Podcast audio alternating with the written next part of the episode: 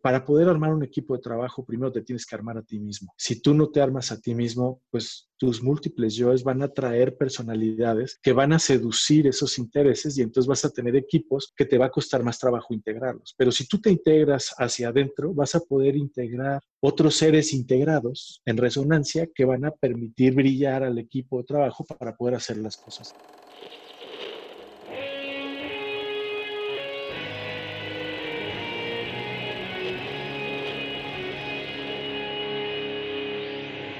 Bienvenidos a Volver al Futuro Podcast, donde platicamos con las mentes que nos impulsan a crear el nuevo paradigma de salud y bienestar, conducido por Víctor Sadia.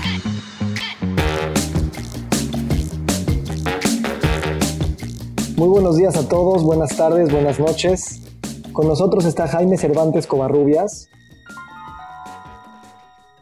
Jaime Cervantes Covarrubias es licenciado en Comunicación Gráfica y maestro en Liderazgo Positivo Estratégico. Ahora cursa una maestría en Desarrollo Humano. Cuenta con varios diplomados en Mercadotecnia, Administración de Proyectos, Finanzas, Planeación Estratégica, Desarrollo de Empresarios, Comercio Exterior, Negocios Internacionales, Dirección de Servicios. También ha tomado programas de alta dirección por el IPADE, y de calidad en servicios de salud por Harvard Medical School.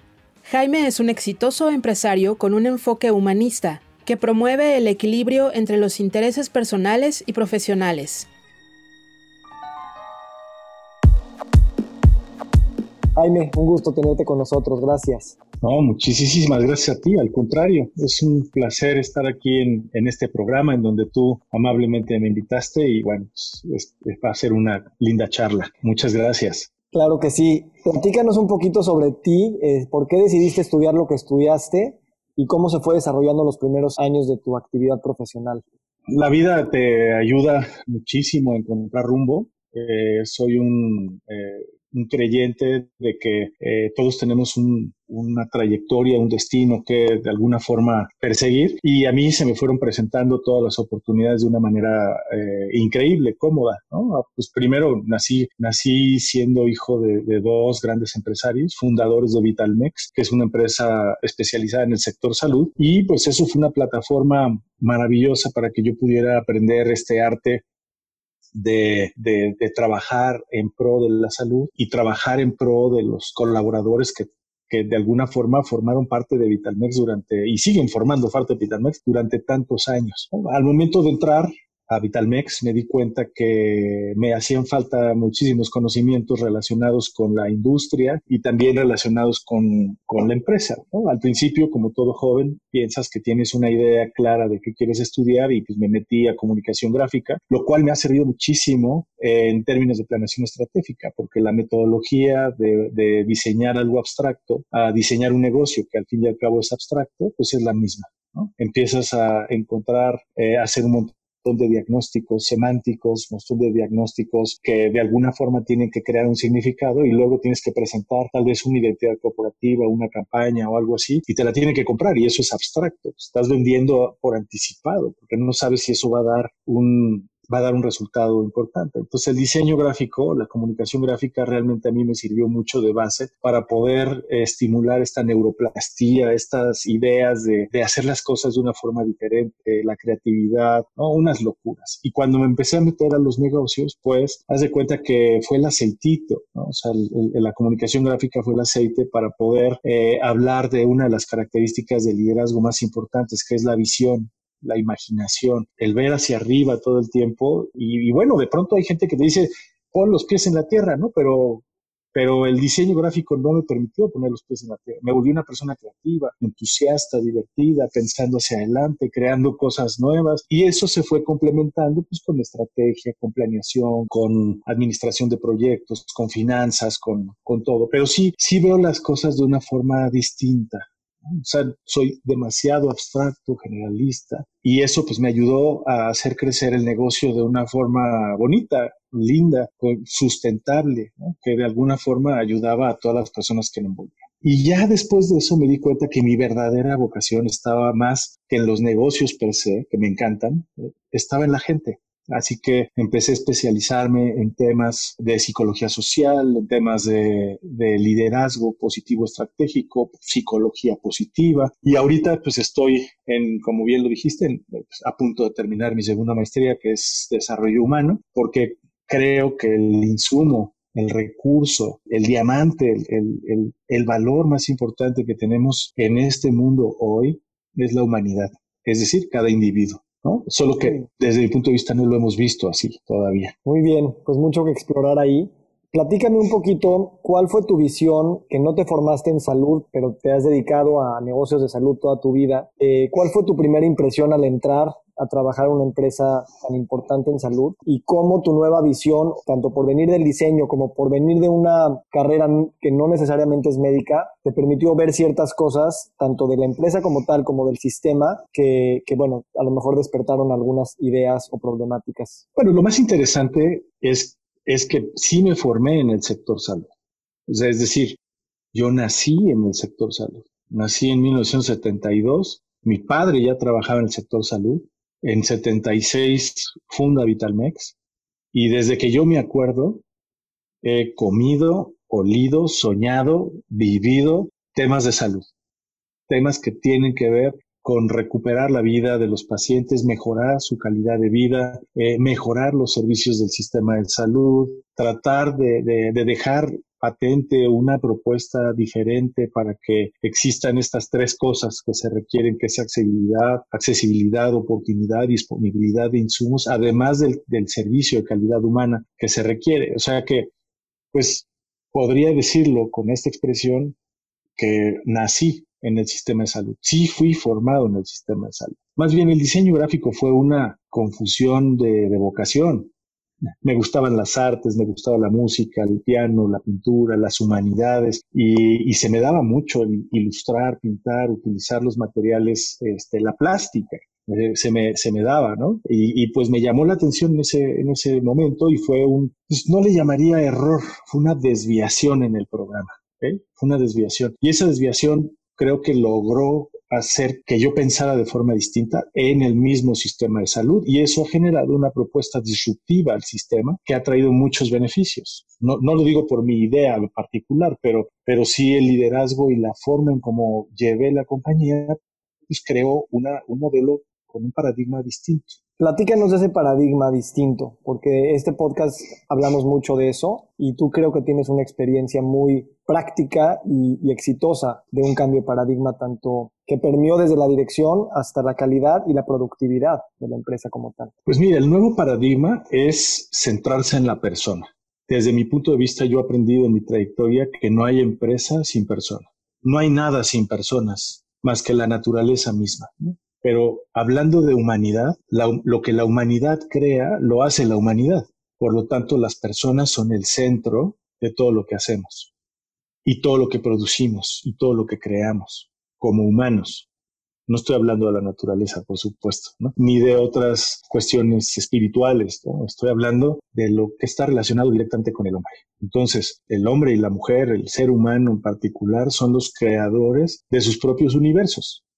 El paradigma es que nosotros centramos nuestro negocio en la persona. Y el paciente es una persona. Entonces, todo surge a partir de ahí. ¿Qué necesita la persona? Ahí está la clave. Generalmente la industria de la salud está más orientada a qué necesito vender, ¿Cuántos dispositivos médicos tengo que colocar en el mercado para lograr mi revenue? Y yo no estoy peleado con eso, pero sería muy distinto el discurso es a cuántos pacientes puedo ayudar a vivir mejor, independientemente cuánto me lleguen a comprar. Son dos posturas distintas. Lo que hicimos nosotros en Vitalmex es definitivamente salirnos de este modelo tradicional de ultraconsumo que fuimos promotores de eso muchos años, porque fuimos distribuidores por mucho tiempo. Salirnos de ese modelo de negocios, pues diría yo, obsoleto, y nos movimos a centrarnos en el paciente. Así que el paciente manda. Si estamos hablando que es un paciente con un problema cardiovascular, pues ¿qué debe de tener? ¿Qué debe tener a la mano todos los interesados en que el paciente salga adelante, ¿qué deben de tener a la mano para que ese problema cardiovascular, esa vida que está expuesta a una situación catastrófica, salga adelante?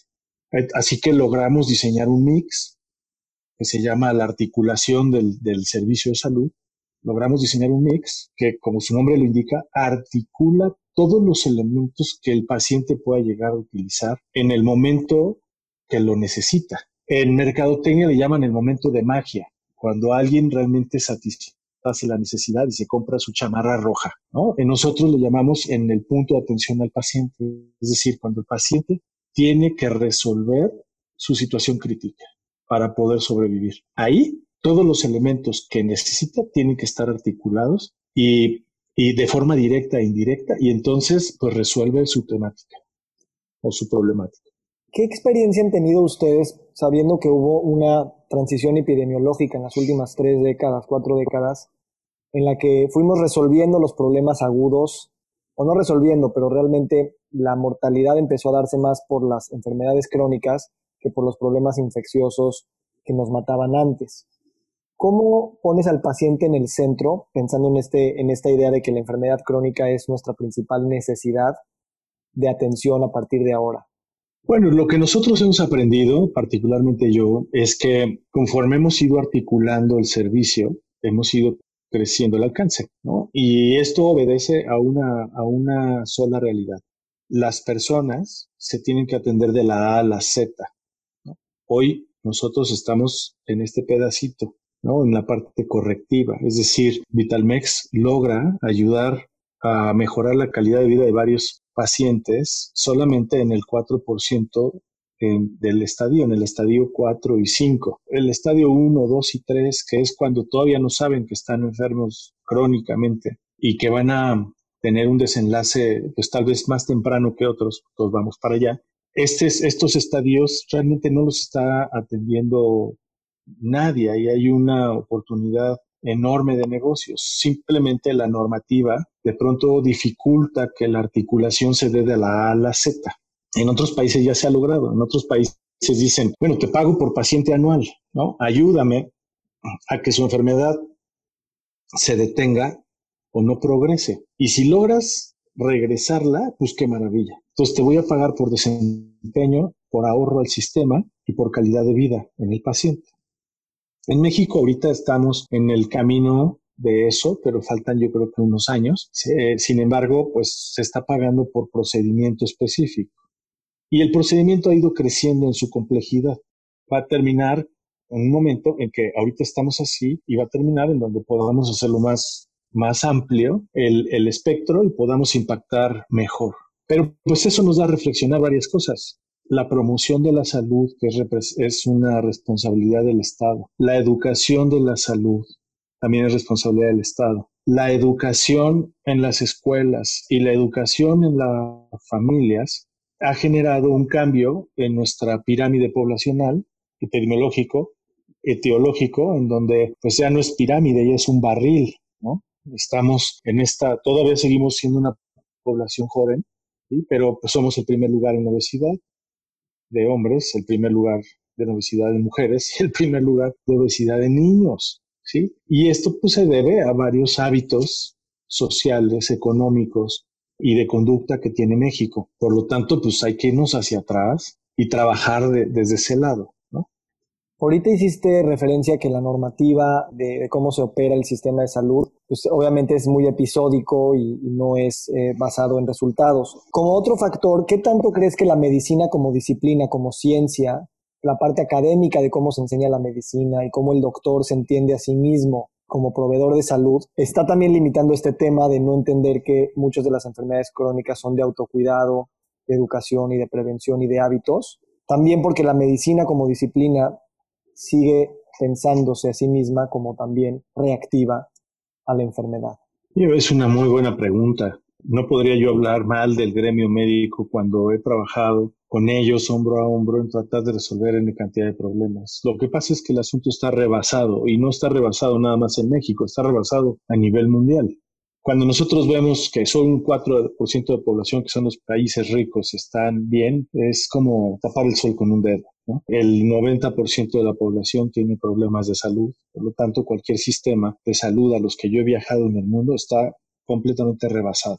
Pero sí rescato de tu pregunta que es importante que las universidades empiecen a hacer un cambio lo más pronto posible en cómo priorizar la atención de la salud en el futuro con los nuevos los nuevos practicantes, los nuevos médicos. Creo yo que, que también la medicina, como muchas otras disciplinas, fue secuestrada por el consumismo y entonces vemos que muchos médicos pues ven el bienestar en el en lo que pueden recibir económicamente y pues las carreras de cirugía plástica y reconstructiva están llenas de interesados, ¿no? Y de pronto pues ves la nefrología como está abandonada. Cuando nos estamos muriendo de, de insuficiencia renal crónica, nos estamos muriendo de diabetes, nos estamos muriendo de hipertensión, ¿no? Entonces, el número de médicos por millón especializados en el corazón o especializados en el riñón o especializados en cáncer, si lo comparas con el número de médicos especializados en cirugía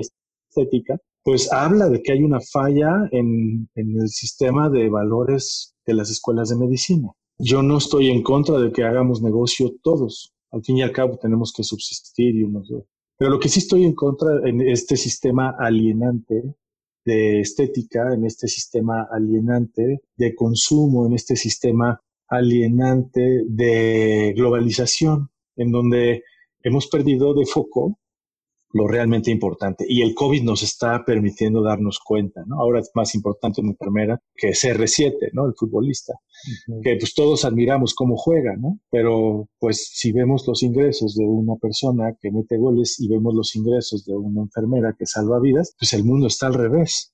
Y entonces eso pues hace que los médicos, los estudiantes, pues traten de asegurar su futuro. Y además que es una profesión que es de 18 años de estudio o de por vida y pues no, no, no es valorada por la sociedad como debería ser valorada. Así que ellos tienen que buscar sus propias formas creativas para tratar de resolver sus ingresos.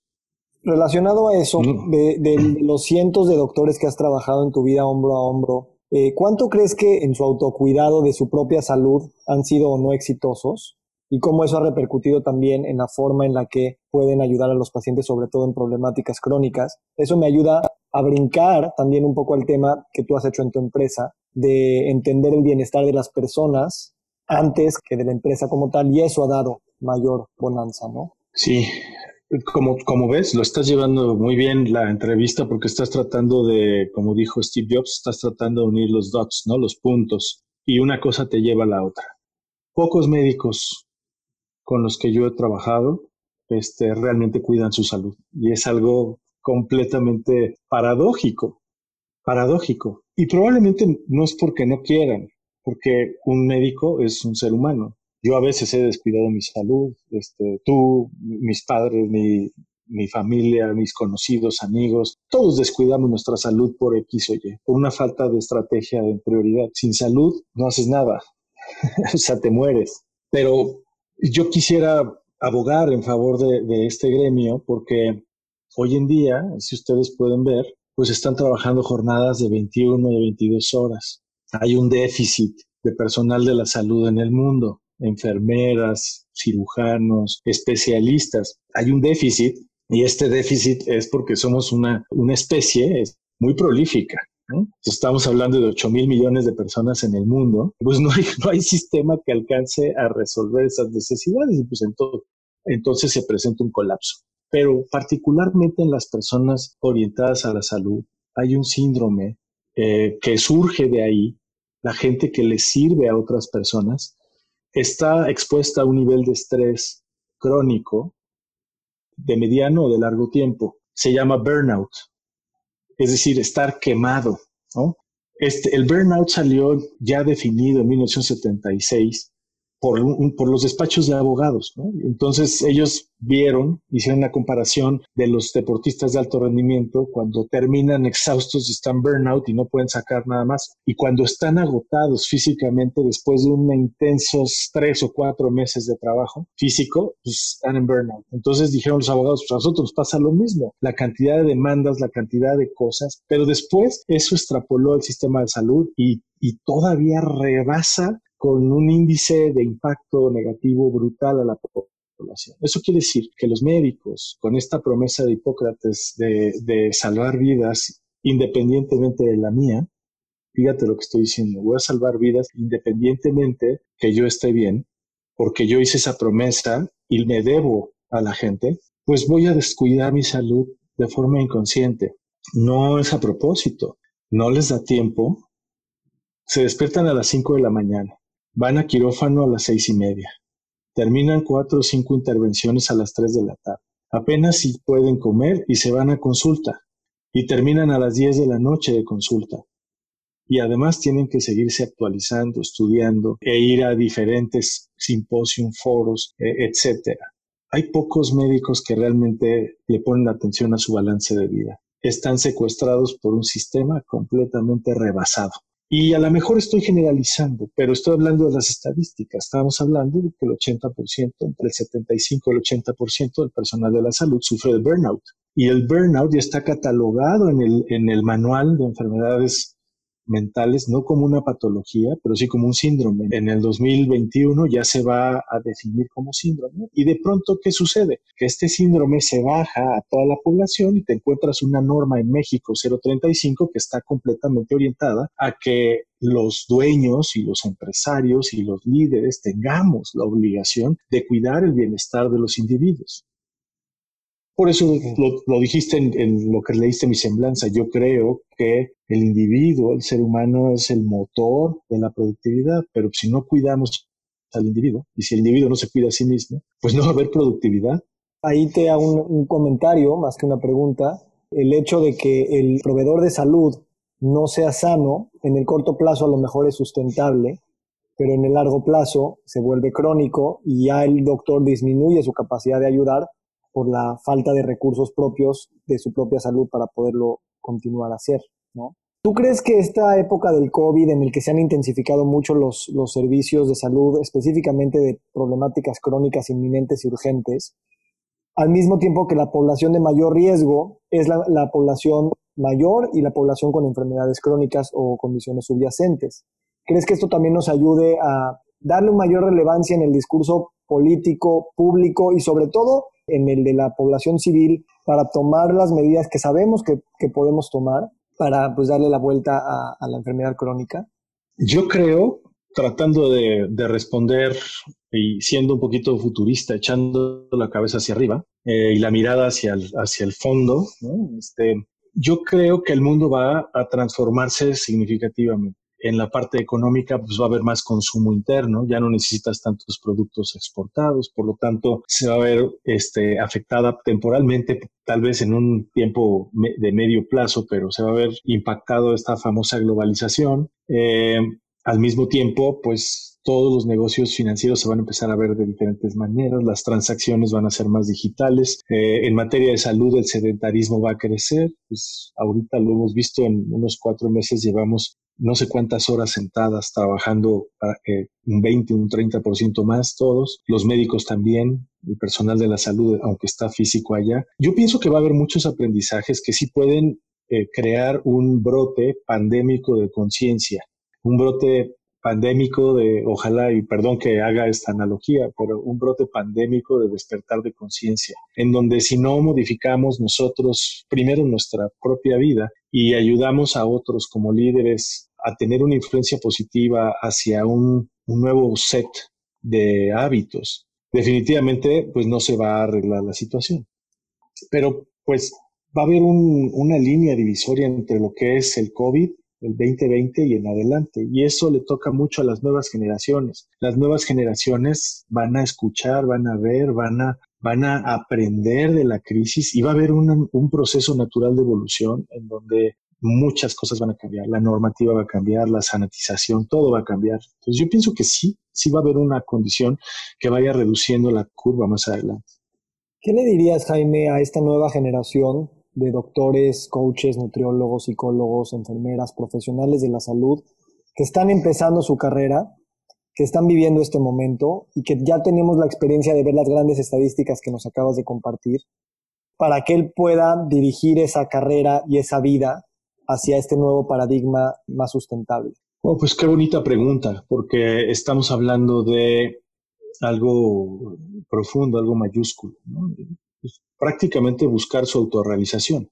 Y buscar la autorrealización no necesariamente tiene que ser económica, eso es parte de, ¿no? Pero la autorrealización tiene que ser más por una, es un resultado de una, de un sentido existencial, es el resultado de un, de un propósito, un propósito que realmente genere esta fuente de energía interna que permite hacer lo que haga con todo el amor y con toda la intensidad, sin importar si gano 10 mil o gano un millón. El, dinero es un medio para lograr varias cosas, pero no es lo que realmente te genera esta bendición, y lo voy a poner en términos, esta palabra de, o este, esta situación gratificante de ser una persona realizada, la promesa de Hipócrates es, es, un propósito mayúsculo. Eso quiere decir que pues, de entrada ya llevan algo de avanzada. Yo voy a, a servir más allá de mí mismo. Eso es lo que es un médico, una persona que trabaja en el sector salud, tiene ya eso clavado de base. Pero ahora realmente lo pienso así. ¿Cómo puedo lograr como médico, como personal de la salud, como con este liderazgo moral porque tú sabes lo que es un médico, pues prácticamente te dicen, no puedes hacer esto y mucha gente dice, ok, ya no lo puedo hacer, aunque otros no lo hacemos, ¿no? Este, eh, en el estricto sentido. Pero cuando un médico realmente se da cuenta que el servir lo nutre, lo demás viene solito, va a caminar solito. Por lo tanto, la elección se les van a abrir muchas oportunidades porque la elección de la especialidad tiene que ver con una necesidad sobre rebasada. No hay una especialidad fuera de cirugía estética, no hay una especialidad que no esté rebasada hoy en el planeta. La pregunta es, ¿qué voy a aportarle a la sociedad y qué le voy a aportar a las próximas generaciones sin importar el resultado económico que eso pueda generar? ¿Hay algún modelo económico o político o institucional o académico, cualquiera de esas o todas, que hayas tú visto en algún otro país del mundo que crees que nos pueda servir para ver como un, un ejemplo que podríamos seguir en alguna de estas áreas? Yo diría que todos los sistemas de salud nos pueden enseñar algo. Hay unos que funcionan mejor para su localidad y hay otros que, que no. Y en cada sistema que yo he visitado, el argentino, el chileno, el, el colombiano, ¿no? el guatemalteco, el mismo Estados Unidos, el europeo, en cada uno me he encontrado con lumbreras, ¿no? Gente que realmente ha generado o ha hecho la diferencia en cada uno de sus sistemas. El reto es enorme. Hay espacio para seguir creando cosas. Yo pienso que abrirnos a la diversidad y ser incluyentes con diferentes metodologías, tratando de analizar qué es lo que para México podría servir mejor, puede traer pues, pues muchos beneficios a nuestro sistema y a nuestra salud pública. No diría yo que estoy orgulloso de ver uno u otro. Si tú ves el modelo español, que supuestamente es uno de los mejores en el mundo, Obviamente, pues obedece a un sistema que tiene 40 millones de, 40 millones de españoles, este, ya con una edad bastante adulta, con, un sistema de madurez de pensamiento diferente, y, de pronto, pues sucede lo que sucedió, ¿no? Tristemente, pues uno de los países más afectados del planeta, Entonces, el sistema de salud no es como tal lo único que soporta la salud y el bienestar de un país, Lo que soporta la salud y en un país son todo lo, que está fuera del ámbito de salud. Y si una de estas cosas falla, pues viene el colapso del sistema. Que ahorita espero que no nos pase, pero pues eso parece ser que es la tendencia en las próximas dos, tres semanas en México. Y además que nos parecemos mucho a los españoles y tenemos hábitos y culturas iguales. Pero yo te puedo decir, el sistema español es un sistema que tiene una infraestructura perfectamente bien armada, que está dividida por redes, en donde supieron utilizar la, la en, parcialmente la asociación público-privada y eh, el sistema y su infraestructura está increíble, pero la disponibilidad no. Todos los sistemas tienen una debilidad, una debilidad. Si nosotros como mexicanos salimos y exploramos en todos estos temas, pues podemos aprender de todos ellos y hacer una adaptación al país, a nuestra etiología y tratarla de pues implementar. Me fascina tu manera de contestar porque es una manera de seguir preguntando, es una manera de seguir viendo qué es lo que podemos aprender en vez de encontrar respuestas categóricas, cosa que eso a veces nos mete en más problemas. Entonces, para ir cerrando, me gustaría una pregunta Respecto a lo que tú implementaste a tu empresa y cómo te empezaste a fijar en el bienestar de todos tus colaboradores, en el que tú te pusieras como un líder que con el ejemplo equilibraba los intereses personales y los laborales. ¿Qué equipo de trabajo recomendarías o has visto efectivo que puede ser efectivo para ayudar a estas personas en las empresas y en general en la población a tener y cobrar una mayor conciencia sobre su salud, su autocuidado y que obviamente eso tiene un impacto directo en su calidad de vida y en su productividad? Bueno, pues si yo te, si yo te eh, invito a hacer ese tipo de preguntas, voy a medirme porque cada vez me las pones más complicadas. Bueno, voy a tratar de, responder desde el hacerse responsable primero. El mejor equipo de trabajo es individuos integrados. Si un individuo no es, no acepta su propia diversidad interior, si un individuo no es incluyente con su propia diversidad, no puede siquiera pensar en tratar de ayudar a otros con otras diversidades. Cuando hablo de la diversidad, por eso le, llamo desarrollo humano o liderazgo humano, cuando hablo de la diversidad, hablo de las múltiples facetas que nosotros formamos a lo largo de nuestras vidas. Tenemos múltiples yoes que son seducidos por múltiples intereses y esos intereses que generan de manera cotidiana confusiones, elecciones y formas. Cuando un líder no está integrado, y todos nos podemos resbalar. Yo acabo de salir de una crisis, es normal y te vuelves a integrar. Hay que desintegrarse y volverse a integrar. Integrarse y volverse a desintegrar es la única forma de evolucionar y crecer, con dolor y con aprendizaje. Pero yo diría, para poder ayudar a las personas del sector salud y para poder ayudar a los pacientes y para poder servir a la sociedad, necesitamos gente que realmente sea diversa, que sea inclusiva. Necesitamos gente que, tenga un nivel de conciencia más alto que el propio, en donde servir sea uno de los principales valores, la vocación por servir a los demás. Eso quiere decir que ya, o sea, estás satisfecho tú con muchas cosas y que ahora puedes entregarte hacia los demás. El, saber manejar estas caretas múltiples para poder abordar la complejidad existente, el pensamiento crítico que se debe de tener, son, son habilidades que no son métricas, no son cuantitativas, son cualitativas, son habilidades suaves que se tienen que desarrollar con la práctica, pero también se tienen que desarrollar con el músculo más importante de la conciencia, que es la voluntad. Si nosotros no tenemos una voluntad de aprender cada una de las cosas que nos pasan y ejercitar esa voluntad y no vencerte y tener el coraje de seguir avanzando ante los retos que van a ser cada vez más complejos, pues te vas a perder en la seducción de estos múltiples yoes. Por lo tanto, ¿qué diría yo? Pues tratar de tener un equipo que tenga una resonancia, eh, una resonancia con tu forma de pensar, pero diversa, gente diferente que realmente vea todos los problemas de distintas perspectivas y aunque no seamos iguales y que existan roces en la tolerancia entre una persona y otra, esa diversidad al momento de plantearse en la mesa se convierte en soluciones. ¿sí? Y esas soluciones pues están orientadas o se ponen al servicio de la sociedad o de la persona o del paciente. Así que es una pregunta muy buena porque para poder armar un equipo de trabajo primero te tienes que armar a ti mismo si tú no te armas a ti mismo, pues tus múltiples yoes van a traer personalidades que van a seducir esos intereses y entonces vas a tener equipos que te va a costar más trabajo integrarlos. Pero si tú te integras hacia adentro, vas a poder integrar otros seres integrados en resonancia que van a permitir brillar al equipo de trabajo para poder hacer las cosas. Eso es lo que pasó en Vitalmex. La gente que está en Vitalmex es gente que tiene una frecuencia vibratoria similar en materia de conciencia que permite son muy diferentes entre nosotros, pero permitimos avanzar hacia un bien común más que hacia un bien propio, porque el bien propio ya está integrado. ¿Sí me explico? No sé si, si te respondo.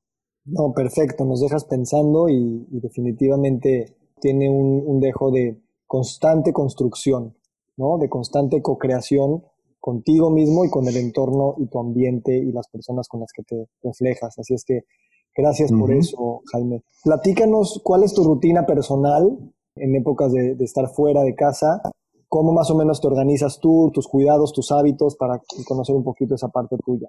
No, no hago nada muy diferente a lo que otras personas hacen. pero lo que yo sí te podría decir es que cuando hablo de esta integración, lo primero que hice fue un documento rector. Una vez que yo descubrí que estaba integrado, escribí mi documento rector de vida. Y en ese documento rector de vida, a veces como empresarios, escribimos la misión, la política, escribimos absolutamente todo lo que se necesita para una empresa, pero no escribimos el propio. Entonces, muchos de los errores que tenemos como líderes es que nos abandonamos en la inercia de la demanda del negocio, de la organización, de la sociedad, del consumo, de los anuncios, etcétera, pero no en el tuyo personal. Así que lo que yo hice fue darme un tiempo importante hace casi 10 años para escribir este documento rector y cada año le dedico pues dos o tres días como si fuera un, una semana de planeación estratégica personal para revisar lo que está en ese documento rector. ¿Qué está ahí? Mi propósito de vida, está mi filosofía, los valores, mis preferencias, mis principios gobernantes y está un, un modelo de administración del tiempo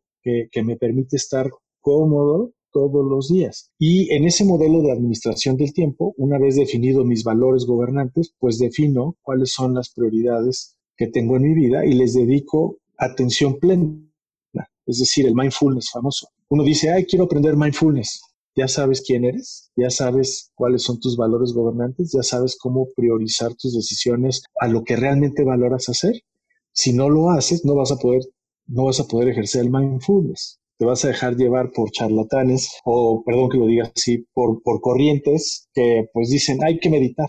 Pues sí, pero ¿cuál es el sentido existencial para lograr eso? Entonces, lo que hice fue hacer un plan en donde mi agenda está con, mis, mis prioridades gobernantes en un color A, que es, por ejemplo, el amor y la familia, una prioridad gobernante, el deporte, mis estudios, y están por arriba de cualquier reunión del Consejo de Administración, están por arriba de cualquier entrevista, están por arriba de mi salud, está en prioridad gobernante, o sea, lo, que realmente me importa está ahí, ¿sí? A veces oscilo, ¿no? Ahorita estoy pasadito de peso, pero es por la cuarentena, ¿no? Mm. Pero este, a veces estás en momentos emocionales bajos, otros, pero eso no, no deja de de que yo sepa cuáles son mis prioridades gobernantes. Entonces, pues mi rutina temprano, pues es este, echar una pequeña meditación muy cortita, luego hacer ejercicio y después viene toda la carga de prioridades y, y están mis estudios, que no he dejado de estudiar desde que me acuerdo. Entonces, eso me permite estar pleno, estar contento, estar en, en, ejercicio de mi voluntad, que es el músculo más importante que tenemos, y, y disfrutar la vida, incluso cuando no la disfrutas. También hay que disfrutarla en problemas. Muy bien. ¿Hay algún libro, podcast que te gustaría compartir, que estés leyendo ahorita, que te haya marcado? Bueno, yo te diría que un muy buen libro para empezar a comprender qué es esto de irse hacia el interior es el libro de Flow, ¿no? Este libro de Fluir de Mijael, perdóname que no sepa pronunciar su apellido, pero es un húngaro, pueden encontrarlo así. Flow es un libro que te va a permitir eh, comprender muy bien qué significa estar en tu centro y cómo estando en tu centro vas a fluir. Se dice fácil, pero estar en tu centro requiere muchas definiciones para poder fluir. Una vez que estás en tu centro, fluir es lo más fácil en la vida. Yo todavía no lo logro al 100%, pero sí he estado en mi centro y experimentar el centro, experimentar tu fuente de energía hace que las cosas sean maravillosas. Por último, Jaime, ¿cuál quieres que sea tu legado? ¿Cuál es tu visión para los siguientes 10, 20, 30 años y dejar después? Bueno, pues mi propósito es de alguna forma servirle a personas que tengan un alto potencial de, de, influencia en la sociedad. Entonces, ahorita yo ya salí de Vitalmex con el fin de tratar de llevar lo aprendido a otras organizaciones y a otros individuos. Tratar de, de compartir la experiencia personal de, esta plenitud, esta, este eh, éxito, y éxito es un, una palabra que, no me gusta mucho, pero esta, esta sensación de autorrealización personal eh, para poderla compartir con otras personas que están arrancando sus negocios o algunos que ya están de salida o iban a dejarle a una segunda generación o una tercera generación. Eh, pero realmente mi propósito es tratar de compartir esta experiencia a través de un nuevo modelo que se llama el modelo de liderazgo humano y, llevar a modificar no modificar porque es muy arrogante, eh, intentar ayudar a, los líderes a ser un factor de cambio sustentable. Humanos. Somos humanos, a lo mejor suena como pleonasmo, ¿no? Modelo de liderazgo humano, pero es que nos hemos olvidado de la humanidad, de nuestra propia humanidad, nos hemos convertido en maquinitas, objetos de productividad de poderes fácticos, no del poder individual. Así que creo que los líderes debemos abrir esta conciencia, este alto nivel de conciencia, para tratar de filtrar. No está mal, la humanidad ha llegado a donde está por todo lo que se ha hecho, pero ya está el, el absoluto control de este poder fáctico, de, los políticos, de, grandes empresarios, de la publicidad, de la religión, que, su influencia ya nos rebasa y de pronto nos abandonamos a eso. Así que yo creo que lo que quiero es despertar en los líderes el aprovechar estos dos mundos, la capacidad que tiene la humanidad de crear, pero la gran capacidad que tiene un individuo de impactar positivamente a miles, cientos de miles o cientos de millones. Pues no hay mejor manera de cerrar esta conversación. Jaime, realmente un privilegio escucharte. Todo lo que dices da para mucho más y te agradezco este tiempo tan valioso y que nos dejas pensando. Definitivamente tienes alma de filósofo y artista, pero tienes una mente, una mente de líder y empresario pragmático que hace que estas cosas realmente este, se materialicen y vivan simultáneamente en lo etéreo y en lo material. Y eso es algo rara, raro de ver y muy valioso para estar cerca. Así es que gracias por iluminarnos y un privilegio tenerte con nosotros. No, Víctor, al contrario, gracias a ti. También el, el mundo necesita jóvenes como tú que estén y eres la muestra viviente que las nuevas generaciones no van a permitir que las cosas que nosotros estamos dejando en la pasada normalidad lleguen a una normalidad destructora. Así que este tipo de mensajes, este tipo de podcasts, este tipo de ideas eh, va a ayudar que, la, que las nuevas generaciones transformen lo que habíamos venido haciendo. Y yo pues me voy a unir con ustedes, aunque estoy más viejito, me voy a, a, remangar y vamos a trabajar. Tenemos que cambiar muchas cosas. Gracias por la invitación, gracias a todo tu auditorio y, y espero que lo podamos hacer pronto. Gracias Jaime, saludos. Saludos.